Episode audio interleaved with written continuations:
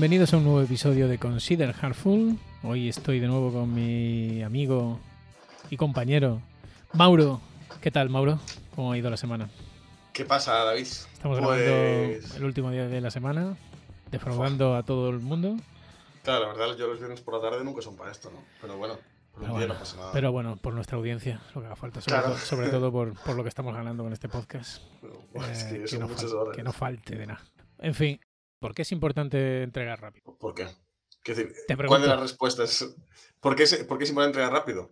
Para responder a las necesidades ¿no? del cliente también. Es que depende, depende de qué llames entregar rápido. ¿Entregar rápido es entregar antes de lo esperado o entregar rápido es entregar en pequeños, en pequeños eh, chunks para poder tener feedback y tal? ¿Sabes? O sea, poder tener feedback es una de las, es una de las respuestas, ¿no?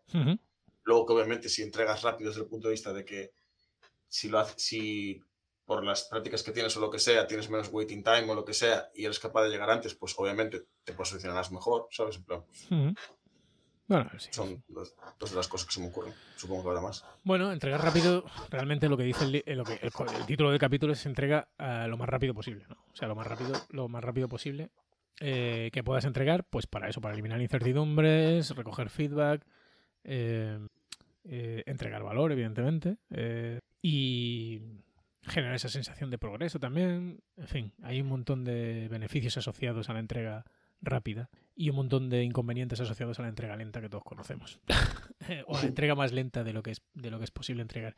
También es cierto, y esto es un tema para otro podcast, que nunca he estado en un equipo, y esto viene por cosas que he estado pensando últimamente, nunca he estado en un equipo que creyera que estaba al máximo de su capacidad. O sea, que creyera que estaba entregando tan rápido, o sea, todo lo, todo lo rápido que era posible. Es verdad. Y ahí ya no sé yo si es un tema personal, o sea, personal, somos humanos y siempre nos auto boicoteamos o, o era una realidad. En algunos casos hemos conseguido mejorarlo, en otros casos no lo hemos conseguido. No lo sé, es curioso, pero bueno, es solo una, un apunte. Eh, dime. Eh, esta semana veía un tweet sobre algo parecido a eso. Tú últimamente hablas mucho de esto de... A ti mucho de esto de es importante divertirnos programando y tal, ¿no? Hay que divertirse. Y, mm, y hablaba sobre. Uf, ¿Quién lo puso, tío? En plan. Ah, Isidro López, arroba Islomar en Twitter. Eh, puso un tweet esta semana porque creo que este chico está estudiando psicología, si, si no me equivoco. Y puso una cita sobre eh, un psicólogo y tal que explicaba por qué cosas en plan entregar en pequeños pasos y tal y tener esa sensación de progreso es bueno para las personas tal desde un punto de vista psicológico, ¿sabes? Es que al final somos personas, no somos robots. Eh. Pues exactamente eso, porque es lo que estaba yo diciendo. Porque ese- yo también leí ese tweet. No. Ah, vale, vale, vale. No, no, se me había olvidado, pero, pero sí, sí, me acuerdo del, de- del tweet. No, pero eso sí tiene un montón de múltiples ventajas, ¿no? Entonces está claro que todos los equipos, eh, todos queremos eso, por, porque nos encontramos mejor, la situación es mejor, somos más felices, nos divertimos más, eh, se genera menos fricción, el cliente está más contento, eh, hacemos menos trabajo inútil, eh, en fin, un montón de cosas. Es que la lista es interminable, ¿no? Entonces, eh, está claro que esto es un... Entonces, ¿cómo lo conseguimos? Y ahí es... Te dejo a ti que hables un poco. ¿Cómo lo conseguimos, Mauro?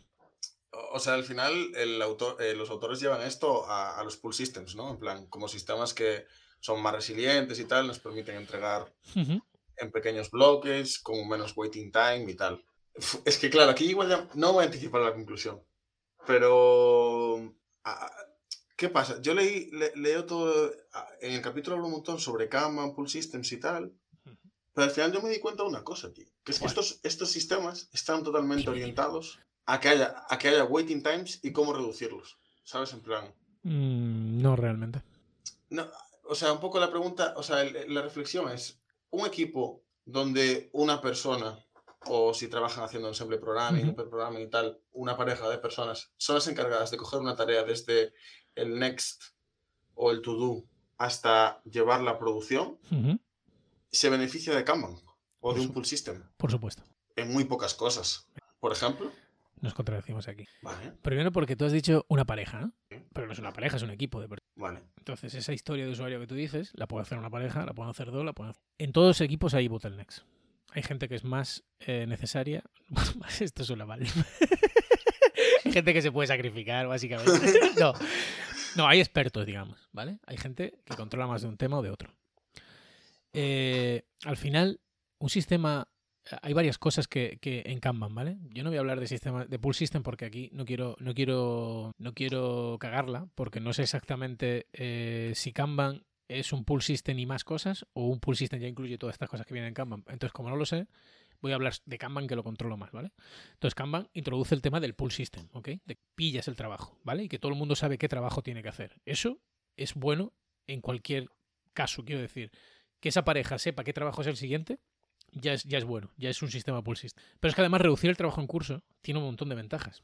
Reducir el trabajo en curso da lugar a generar Slack. Y esto es clave para que el sistema no sea nervioso. Y eso es algo que habla el, el autor y que, y que es difícil de vender y que a mí me cuesta mogollón vender, que es que el sistema no puede estar al 100% de su capacidad. Porque el sistema está al 100% de su capacidad, no es tolerante, no es, o sea, no es flexible. En cuanto algo vaya mal, se va todo a tomar. Y eso es un tema súper importante de campo. Y, se me ha olvidado. Eh, y se me ha olvidado que iba a decir más. El trabajo en curso, generar Slack. eh, ah, y luego hay una cosa interesantísima, eh, que es el tema de, de eso, que generando Slack, los cuellos de botella no se resuelven. Primero que son más visibles los cuellos de botella con un sistema de pull system, pero los, los cuellos de botella no los resuelven metiendo más recursos. En ningún momento se habla de meter más recursos, ¿vale? Sino de, de, de mover esos recursos, de hacer que esos recursos se puedan reorganizar de forma autónoma. Porque, porque tienen esa capacidad y porque, y porque el sistema lo permite. Entonces yo creo que eso es muy beneficioso independientemente de cómo luego se gestione internamente el trabajo, si es en parejas y tal, si no sé qué, si se lleva desde el principio hasta el final. Creo que un sistema Kanban tiene un montón de ventajas. No sé si con eso respondo a tu pregunta, si te he convencido o si sigues. No, sinceramente me convenciste. Sí, la verdad, o sea, había entendido yo varias cosas mal. Bueno, no sé, que a lo mejor estoy yo equivocado. Pero yo es como lo no, entiendo, no, ¿vale? no, no, porque, o sea, hay varias cosas que yo veía como que. eh, eh, quiero decir, como que yo daba como sentadas o como obvias, pero realmente, claro, es que, o sea, quiero decir, porque. eh, yo al final lo que le da mucho peso a Kanban es eso de poder visualizar en plan cuáles son, o sea, cuáles son los cuellos de botella, los, wait- los waiting times y tal, o sea, los tal. Pero no, o sea, tiene todo eso detrás, lo que tú dices, de en plan, damos peso al, al whip, a lo mejor, y todas esas cosas que me estaba olvidando. Entonces, probablemente, aunque tú solo tengas una columna que sea doing, pues, que era un poco el escenario que yo me estaba imaginando, Ujú. pues probablemente aún así toda la teoría de, de dónde vienen los pull systems eh, sea guay, en ese caso. Y sí, o sea, te lo compro. Yo creo que sí, vamos. Eh, pero es lo que te digo, porque si, porque viene hilado desde el principio, ¿no? Es, es al final eh, lo que lo que intenta eh, arreglar Kanban es la variabilidad del sistema. Digamos que es un sistema que está preparado para asumir esa variabilidad, mientras que hay sistemas que no están preparados. Si, si, si hay una variabilidad en el proceso, cual- cualquier sistema industrial no sé, eh, vamos, yo es que no tengo mucha experiencia en eso, pero sí que mm, cuando trabajaba en temas de automoción y tal, sí que sé que, en, en procesos de fabricación de automoción y tal, si se para una máquina, eh, eso genera un caos en toda la planta. O sea, quiero decir, eso implica a lo mejor parar toda la puta planta durante un día, ¿sabes? Porque hay que volver a organizar todo. Entonces, eh, claro, es un, es un sistema totalmente distinto. No sé si en, To- en Toyota con Lean eso era así o no. Supongo que no. Pero, pero bueno, no, no, ahí sí tampoco controlo tanto. Pero para mí los sistemas Pool y en- específicamente Kanban son una manera muy buena que también requieren de otro tipo de cosas. Quiero decir, no es solo meter Kanban y ya está. No es solo... Kanban no es magia. De hecho, una de las cosas de las que se habla de más tarde, o antes, no sé si ya en un capítulo anterior, era sobre los equipos autónomos. ¿No? Eso se hablaba en un capítulo anterior, creo. No sé, cuando habla, cuando habla de los de los equipos SEAL o de, la, de una, del ejército estadounidense que están entrenados para no sé qué. Creo que es, creo que es en este libro. Pues o me, este, o me este estoy, libro, yo creo que te estás cruzando. ¿eh? me estoy cruzando, puede ser, vale, pues ya está. Es que espérate, comentario pedante del día. Necesito una cortinilla para esto. Eh, es que le- leo tanto. que. ¿Entiendes? leo tanto que, bueno, es que es normal que me confunda, que cruce libros y tal. Bueno, Nada, es lo, que- tiene. yo diría que era este libro, pero bueno, vale. Eh, cualquier No sé porque acá- lo tengo abierto y acabo de abrir el índice y el siguiente capítulo es Empower the Team. A no ser que, a no ser que lo hayas empezado Creo que no. y el siguiente, o Pero sea, ya te digo, leo tanto que lo mismo es que ya me he terminado el libro y no me he dado cuenta. claro, claro, Puede ser. bien. Bueno, eh, vale, y pues nada, eso. Yo creo que Kanban sí que es una herramienta muy, muy buena para, para ayudarnos a, a paliar esa variabilidad del sistema. Que no quiere decir que con eso, eso es, quiero decir, eso es un factor que hace, que hace que no seamos capaces de entregar rápido. Pero no es todo, hay muchas más cosas. Pero bueno, Kanban me parece que sí que es una muy buena solución. Eh, y luego aquí habla de. Bueno, habla de teoría de colas, ¿no? Y de cómo restricciones y tal. Bueno, me perdón, gustaría- perdón, Sí, sí, perdón. Adelante. comentar un par de cosillas más sobre Kanban. Eh, en algún momento menciona sobre cómo estos sistemas, es que yo la verdad, lo que tú dices, eh, tampoco no, no distingo entre Pull System y Kanban, la verdad no sé cuál es la, desde el cuñadismo, eh, en plan, quiero decir, a lo largo de esta conversación diré a veces Pull System y será Kanban y al revés lo mismo, pero habla sobre cómo estos sistemas son como eh, radiadores de información, ¿no? O sea, de- para poder visualizar y tal, que también sirven como para poder, poder visualizar el estado del Ujú. equipo y tal. Y mm, una cosa que no se menciona y me parece curioso, porque este libro es sobre Lean, o sea, sobre waste, Ujú. o cómo evitar el waste, es que eh, en Kanban tener muchas columnas es un waste, ¿no? En plan, decía, Tener muchas columnas hablando. es un waste. Bueno, no sé, o sea. mm, O sea, si cada, si cada columna representa que eh, tiene que cambiar, o sea, un cambio de estado, un, un- que que una, una espera, eh, un- normalmente en, en equipos, un cambio de persona que se encarga de esa tarea bueno, eh, y que yo- puede volver de vuelta. usualmente como yo como yo monto los tableros es bastante es, es bastante una radiografía de la cadena de valor si la cadena de valor está bien quiero decir eh, todos los pasos aportan valor mm, es, decir, es que me parece muy complicado decir que muchos pasos es está mal no porque supongo que pero bueno podría podría estar de acuerdo contigo en que a priori sobre todo en informática muchos pasos es síntoma de que hay demasiadas cosas ahí ocurriendo. Demasiado. Pero no lo sé, habría, sí que habría que ver. A lo mejor por eso el autor no lo menciona, no lo sé. Porque me parece complicado mojarse y decir más de tres pasos. Puede ser. ¿Sabes? Más de tres. Eso Uncle Bob sí lo haría. Diría el, el three step. three step Correcto. Efectivamente. Entonces sí. Pero me parece complicado. Pero bueno, sí, sí, puedo coincidir contigo Bueno. en que normalmente cadena, o sea, en las, cuando hay muchos pasos es que algo. De hecho, eh, Uncle Bob lo haría, pero bueno, buscando unas siglas que fuesen una palabra ya existente. Hombre, por supuesto. Y, y- y marginando a algún negro lo, que, lo que hiciera apartado. Sin cortarse un pelo.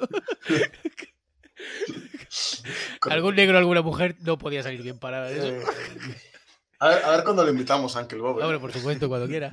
Solo cobra. No, te dije. Yo es que soy más viejo. ¿Sabes que Uncle Bob vino, iba a venir aquí a hacer un curso a Madrid? Una cosa súper. De, de cuando, cuando Solid estaba en toda su pompa, ¿eh? Clean Code. Buah. O ¿Sabes, sea, era como traer, sabes- era traer a Bob Dylan o a. ¿sabes cuánto cobraba el flipado por un curso de dos días? No. 3.000 euros. Por persona, te estoy hablando. ¿eh? Ah, por persona. Hostia, ya le llega. ¿Sabes qué, qué pasó? Que no vino. Esto es España, ¿eh? En fin, muy gracioso. Bueno, eh, anécdotas aparte, no sé si eran dos o tres mil euros, pero era una cantidad de ese, de ese calibre. Eh, y podría decir muchas más cosas sobre eso, pero ya, ya, ya, me, ya me putearon, me acorto, Ah, vale. me acorto. Pero sí, una vez tuve, en otro podcast que yo tenía, tuve que retirar un, un capítulo por eso. Recibí ahí un, un toquecito. Joder, macho. La audiencia nacional, ¿eh? Eh, un toquecito. Cuidado. No, no tanto, pero un toquecito de atención de la industria. De la industria armamentística. Bueno, pues eh, lo dicho. Entonces, ¿qué? Eh, ¿Algo más de Kanban? No. Vale, ¿teoría de colas quieres decir algo? Pues nada, que es una teoría no, muy interesante. Sinceramente, nunca, nunca utilicé, demasiado las métricas. No. O sea, más allá del cycle time o así, decir, en plan, Sí, bueno, al final lo que habla de teoría de colas es pues lo que todo el mundo más o menos sabe, ¿no? Que mejor si son cosas pequeñas, esas cosas, o sea, todo lo que es teoría de colas, yo qué sé. Es que no, yo te digo que este, esa parte del capítulo la leí así un poco con el piloto Ah, automático. vale, estás reconociendo. Vale. Sí, sí, no, esa parte me aburre un huevo. Pero creo que ahí es justo donde menciona el tema del Slack y, Sí. y también el tema de eso, de budget pequeños, que es mucho más, más, más fácil sacar tal, de paralizar el trabajo, ¿no? No sé, cosas así creo que habla. No sé si, si enlazadas con informática o no, pero sí que recuerdo que habla algo de los bancos, de tener varios, una sola cola y varios como varios cajeros, ¿no? Y poder O sea, sí. Sí, algo de eso. Bueno. Sí, bueno, y, y habla sobre cómo gestionar un bottleneck y un cuello de botella y toda la pesca. Hmm. Eh, muy bien. Y entonces ya todo eso, todo ese capítulo, después de hablar de todo esto, desemboca en algo de lo que a ti te apetece mucho hablar. A mí me parece mierda pura, pero vamos a hablar de esto. El coste de retraso. A ver, ¿qué ¿Por qué, dices que me, por qué dices que me apetece hablar? No sé, por decir algo. ¿Qué más da? Ah, vale, vale, vale. O sea, es que te lo tomas todo en serio. es que digo, es que digo, "Buah, este pavo". Este pavo hoy, hoy, me está, hoy me está poniendo a prueba. Está- La verdad que sí, ¿eh? Esta no me la preparé, joder. Los viernes no estás tú para grabar, ¿eh? Ni los viernes ni en general. ningún En fin, coste del retraso. Eh, correcto. coste. A ver, si yo no- te dejo a ti hablar porque creo que estamos en contra, por lo que hemos comentado antes, pero no sé. A ver, cuéntame, ¿tú qué, qué- qué sacaste en claro de, este de esta parte, de esta herramienta? Que él- es una herramienta que él da para, recordemos, entregar tan rápido como sea posible. correcto. Es que a mí me sorprende porque no le veo la relación. Porque es como. Realmente esta herramienta yo creo que es más para. para o sea, es lo típico, ¿no? En plan, eh, entregar lo más rápido posible, eh, asegurarnos de que estamos haciendo las cosas bien y asegurarnos de que estamos haciendo, las, estamos haciendo lo correcto, ¿no? O sea, estas herramientas que él da son como para asegurarnos de que estamos haciendo lo correcto, pero no sé si tiene que ver con entregar lo más rápido posible, ¿sabes? O exactamente. Te has perdido la, la parte más importante de este, de este trozo de- del capítulo, me da la sensación. ¿Por qué? Eh, ¿Recuerdas que hay una parte donde habla de trade-offs? Sí. Claro, es que él plantea el coste del retraso como, un como la generación de un modelo económico que ayude a equipos autogestionados a hacer trade-offs. Si tú tienes un modelo económico que te ayuda a hacer trade-offs, puedes entregar más rápido. O sea, porque entonces mete eh, asegurar que estamos haciendo lo correcto en No, parte. no en- necesariamente lo correcto, sino que, que- que tenemos una herramienta para tomar decisiones de una manera más rápida. Yo como lo interpreto, pero no tiene por qué ser lo correcto. Vamos a, Ah, dices- vamos a tomar decisiones de una manera más rápida. Pero él orienta, ostras, es que yo lo entendí como para tomar decisiones mejor, no más rápido, ¿sabes? No, el rollo es eh, tal y como yo lo entendí, ¿vale? Sobre todo porque está en un capítulo que se llama Entregar rápido. Claro, es que a mí era lo que no me encajaba, ¿sabes? En plan, pero obviamente es, lo, ent- lo es- puedo haber si, tenemos, si tenemos equipos autogestionados, eh, necesitamos darle un marco en el que puedan tomar decisiones de una forma efectiva y que no se enzarcen en, en conversaciones, que esto pasa muchísimo y además eh, Sí. pasa mucho todo- todos. todos los días, Sí. que nos enzarzamos en, eh, nos enzarzamos en, en opiniones porque no tenemos datos. Normalmente nosotros no trabajamos con datos, trabajamos con experiencia, opiniones y todo es muy subjetivo. Entonces, si tenemos un modelo económico, claro, para a mí, aparte de floja de este capítulo, lo que me parece es, es sacar ese modelo económico. O sea, me parece muy complicado. Para mí, yo sí, yo, vamos, o sea, me parece sacar eso de una manera objetiva me parece casi imposible, pero bueno, eh, voy a, doy por hecho que alguien es capaz de hacerlo. ¿Vale? Claro, si tú tienes un modelo económico en el que te dice que un retraso en esta feature que tú estás haciendo le va a suponer a la empresa un coste de medio millón de dólares, es claro, entonces tú dices, bueno, pues vamos a ir por este lado, por asumir ese retraso. Pero si vas bien, puedes decir, no, vamos a hacer, vamos a hacer esto, vamos a ir a, por todo el scope, o vamos a refactorizar esta parte, o vamos a, cambiar toda esta implementación porque tenemos tiempo y tal. Claro, es, es Ah, Para mí hay dos dudas aquí. Una, primero, la, no seguridad de que seamos capaces de generar un modelo económico veraz, ¿vale? Y que no esté basado también, que no sea totalmente subjetivo. Porque al final, si es subjetivo. Pero la otra parte que tengo es. ¿Es un modelo económico el, mejo- el mejor marco de decisión? Claro. ¿Por qué? Porque el problema que intento solucionar, precisamente es lo que tú dices, ¿no? O sea, es que al final eh, el tool es como medir el coste del retraso, ¿no? Pero es lo que tú dices. Él a donde se va es a poder tomar decisiones. No sé si más rápido, porque yo no lo entendía así, pero a poder, a poder tomar decisiones, por lo menos no tan de manera subjetiva. Claro, la industria, entiendo, este libro al final tiene, no sé si más de 20 años o por ahí, pero la industria se está yendo a otras maneras de medir el impacto, ¿no? en plan, que ese es el tema. Entonces yo creo que es un poco, o sea, es un poco el resumen, es en plan, este era un tooling que había a lo mejor hace 20 años, está guay porque le da el enfoque que te está diciendo de no midas de manera subjetiva o intenta medir de la manera más objetiva posible, da una herramienta que yo nunca usé, no sé si hace 20 años era tal, ahora la gente está yendo más a cosas como pues podemos medir el impacto de esta feature, pues midiendo el uso, la tasa de crecimiento de, de usuarios, cuántos usuarios lo usan, ¿sabes? Etcétera. Tampoco controlo demasiado esas métricas ni, Ujú. ni cosas así, la verdad. Pero entiendo que, que es eso, ¿no? No sé, eh, es que a mí me parece muy difícil de, de- de sacar ese modelo económico de verdad eh, de una manera objetiva. Me parece que es muy difícil decir, bueno, si nos retrasamos en esto una semana, vamos a perder no sé cuánto. Claro, porque tiene al final es que eso se sientan muchas hipótesis. Claro. En plan... Al final es, eso. Entonces, me parece muy complicado. Pero bueno, te doy, te en parte la razón. ¿eh? Antes te, te, he corregido y, ahora te voy, a, te voy a hacer una concesión porque es verdad que no es solo tener un marco en el que puedas tomar decisiones rápidamente, sino que el marco que él propone económico te permite, te permite tomar decisiones acerca de la entrega que es otra cosa. Quiero decir, el, todo el marco económico se basa en qué pasa si no entrego antes de esta fecha, qué pasa si entrego después de esta fecha, qué pasa si esta feature está antes de esta fecha. Entonces, no, no solo tener un marco en el que... A mí es que esta parte fue la que más me interesó. Quiero, quiero decir, creo que es muy importante... Eh, creo que por eso es importante que, un, que el equipo comparta un mindset común, que, que, los, los objetivos estén claros, que el impacto esté claro, que el valor que se desea entregar esté claro, porque todo eso ayuda a que el equipo se autogestione y pueda tomar decisiones. Y que todo el equipo, más o menos, independientemente de las personas que lo formen, puedan llegar a conclusiones muy similares. ¿Vale? Eso me parece súper importante.